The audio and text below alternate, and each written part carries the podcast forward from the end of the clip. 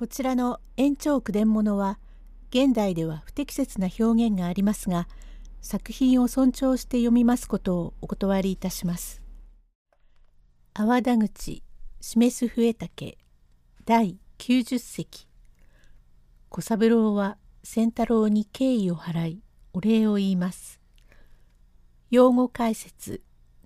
御前提主君の前ということ小三郎どういたしまして昨夜も十座へ申しまするに何ともお礼の妄想用はないがどうかそのいさらごとやらのお宅へ参ってしみじみお礼を申し上げたいと申していたのですが幸いおいででございまして何ともお礼の妄想用はありませんのに若旦那などとおっしゃってはかえって困ります。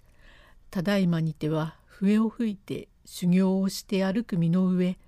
古事記も同じことであなたの方がお身柄はずっと高いので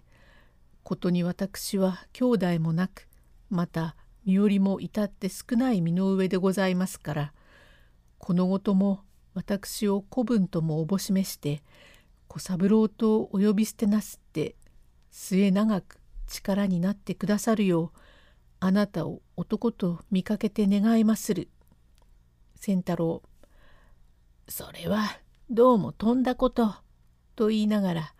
手ぬぐいで涙を拭き「まことにどうももってえねえ話でごぜえます」とまた手ぬぐいをねじっては涙を拭き拭き頭を上げ「こんないけぞんぜえものゆえあなたたちにお目にかかってもご挨拶もできねえ人間だからバカな野郎とおぼしめしましょうが13に会ってからこれまではずいぶん長え間の話ですがわっちはその侍のなり格好も知ってるからおかっぴきに頼まねえで詮索をしたとこから遅くなっちまって棚へもすまなくなったのですが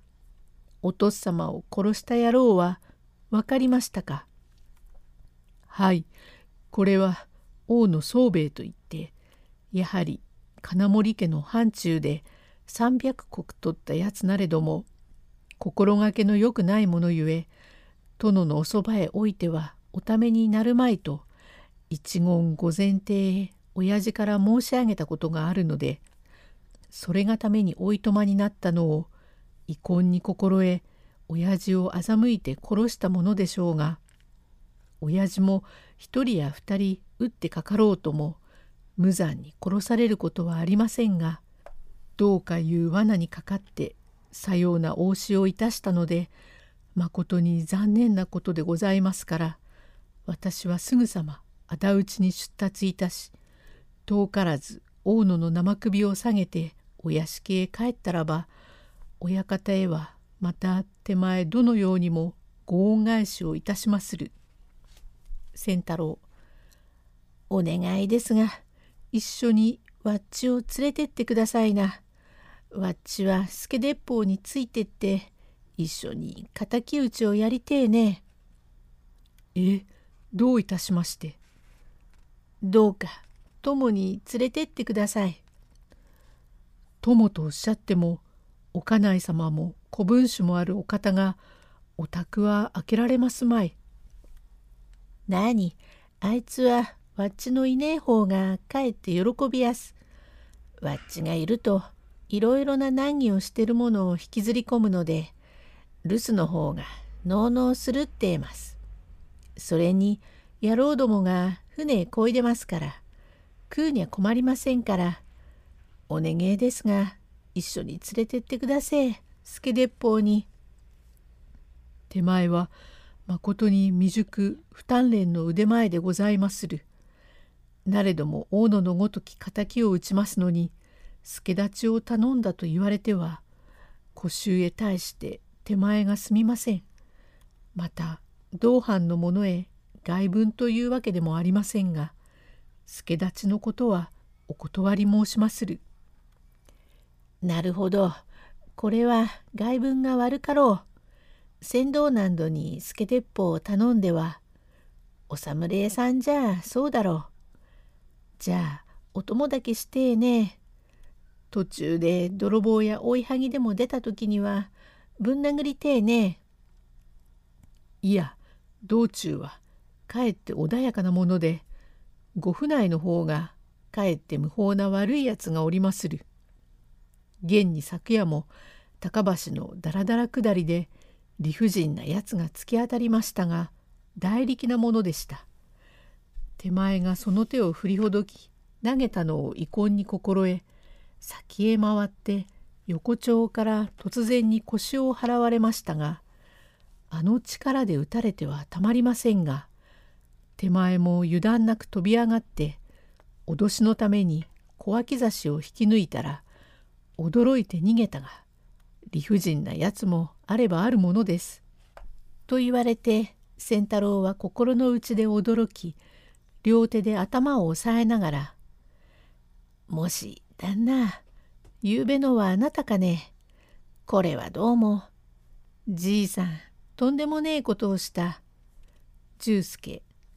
それごらんなさい」と言われ仙太郎は頭をかきながら「旦那どうも面目しでえもねえ出し抜けにええとやったのは実はわっちなんで。おやそうとは存じませんで甚だご無礼をいたしました。